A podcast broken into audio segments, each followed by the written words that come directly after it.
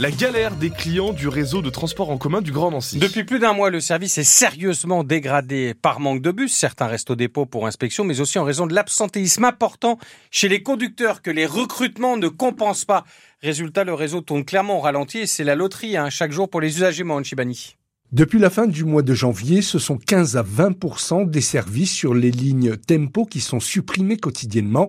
Comment expliquer une telle dégradation du réseau? Hicham Bouguera, délégué sud chez Keolis Grand Nancy, a une idée. Il y a d'énormes perturbations qui, euh, qui persistent avec l'arrêt de, des bus BHNS qui sont en révision par, euh, par Iveco et puis par Keolis Grand Nancy. Mais c'est pas la seule raison euh, des perturbations que peuvent constater les usagers du réseau, du réseau Stan à Nancy. Elles sont dues à plusieurs facteurs. Il peut y avoir l'absentéisme parce qu'on a un taux d'absentéisme qui est énorme ici dans l'entreprise et un taux d'accident du travail aussi qui est très important. On est quasiment au double de ce qu'on peut connaître sur les autres réseaux de France. Gaëlle Bardoul, la directrice de Keolis Grand Nancy, se dit consciente du problème mais se veut rassurante tous les véhicules immobilisés pour inspection retrouveront le réseau à partir de la rentrée scolaire, de quoi améliorer sensiblement les conditions de travail. Comme vous le savez, on a rencontré euh, des difficultés avec le matériel roulant depuis la fin du mois de, janvier. En accord avec la métropole, nous avons adapté l'offre de transport.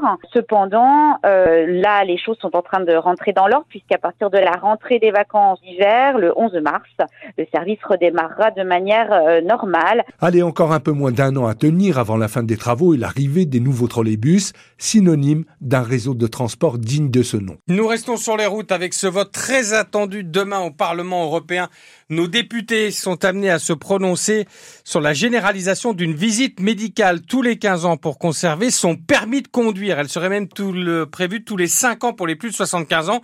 Il est donc question, vous l'avez compris, de mettre fin au permis à vie. Alors certains pays ont déjà franchi le pas, comme l'Italie ou le Portugal, mais le sujet reste tabou en France.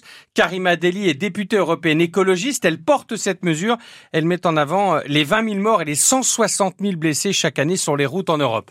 Notre but n'est pas d'embêter les gens. En tant que législateur, nous avons un objectif et celui de sauver des vies. Je rappelle que l'Union européenne s'est engagée dans une stratégie de sécurité routière.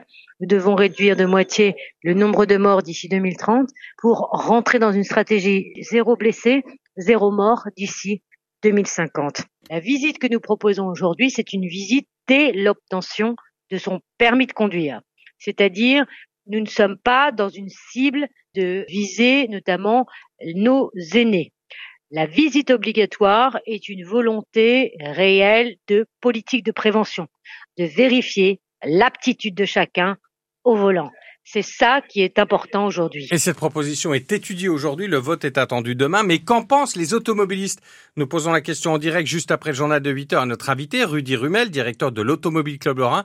À 7h30, nous entendons également une monitrice d'auto-école installée dans le Grand Nancy. Et juste après notre invité, à 8h15, c'est vous qui prendrez la parole sur ce sujet. Oui, êtes-vous favorable à l'installation du visite médicale pour conserver votre permis? Est-ce une mesure de bon sens ou au contraire vous y êtes opposé car vous la jugez stigmatisante, notamment pour les seniors dont les visites se serait plus rapproché dans le temps. 03 83 36 20 20 pour nous donner euh, votre avis. Nous serons ensemble pour en parler tout à l'heure à 8h15.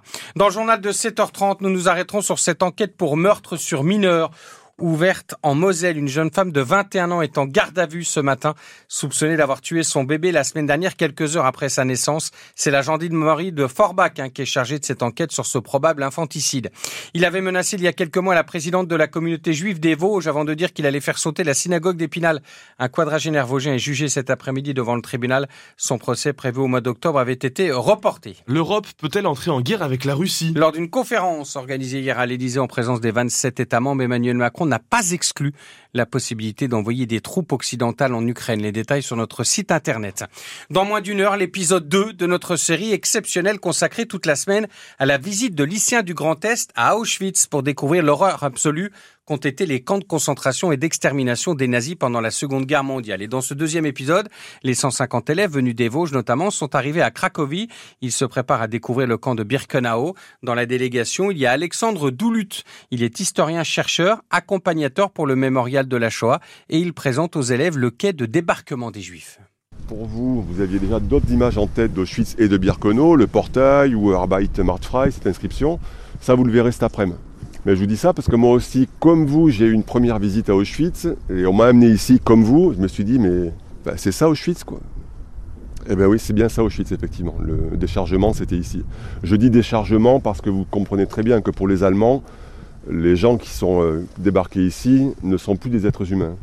C'est même pas du bétail, d'accord? Et l'intégralité du deuxième épisode de notre série hein, consacrée à cette visite de lycéens de notre région à Auschwitz, c'est à 7h45 ne ratez pas ce rendez-vous. Vous pouvez également hein, le retrouver en vidéo sur francebleu.fr. Les sports, peu inspirés, la SNL s'est inclinée hier soir à Dijon 3. C'est seulement la deuxième défaite depuis l'arrivée de Pablo Correa aux commandes à l'automne, mais ce revers coûte cher. Il éloigne sans doute définitivement le club de l'une des deux premières places synonymes de monter en Ligue 2, même si ce n'était officiellement pas un objectif.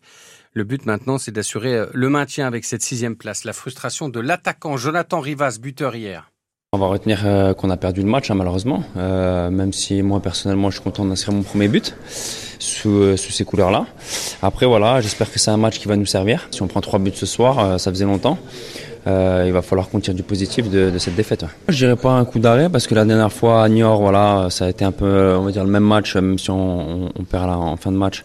derrière, on a su rebondir avec la victoire contre Marignane à domicile. Et voilà, ben, nous, de toute façon, l'objectif, ça va être ça vendredi prochain contre Nîmes. C'est d'aller chercher la victoire pour essayer de relancer une dynamique. Mais ce match face à Nîmes sera évidemment à vivre sur France Bleu vendredi soir à partir de 19h30. Et puis, c'est le début des quarts de finale de la Coupe de France ce soir avec euh, la première affiche Lyon-Strasbourg.